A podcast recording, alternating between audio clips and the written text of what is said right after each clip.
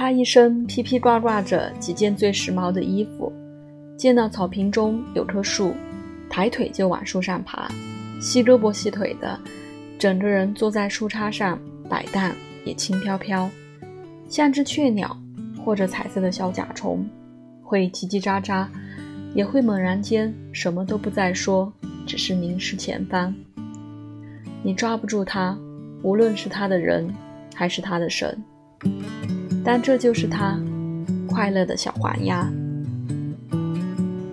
拍摄 L 封面大片当天，所有人一直从正午工作到天光尽灭。结束之后，周冬雨蹦蹦哒哒地跳上车，去上一早就约好了的舞蹈课。第二天又是一整天 LV 电影创作。在之后就是其他工作冲起上来，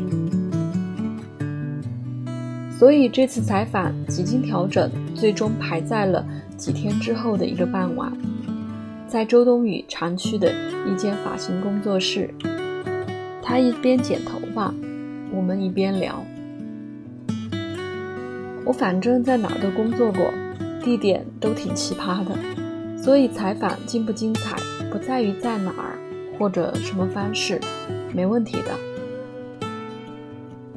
他身上围着一块大大的反光银色围布，发型师的剪刀在他头上飞，刷刷刷的声音，碎发飘下来。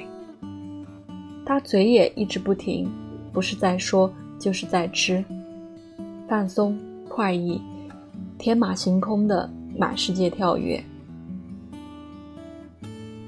以为是因为有新的工作而剪发，还以为前几天跳舞也是为了要为后面的角色做准备，其实全都不是。我头发太多了，真的，我讨厌头发多，就一直要打包，所以大家觉得我头发特别少，对不对？我每回最烦的就是洗头发洗的胳膊疼，你知道我为什么把头发剪短吗？因为我是个环保主义者，每次洗头浪费那么多水和洗发液，我的心都在流血。他噼噼啪啪一口气说下来，越说表情越夸张，是真心疼。但说完也就罢了，马上进入下一个话题，不停留。跳舞则是因为好玩，突然就想学新东西。除了跳舞。他还准备学画画，听说画石膏素描要在那里踏踏实实做一个下午，他就觉得挺兴奋的。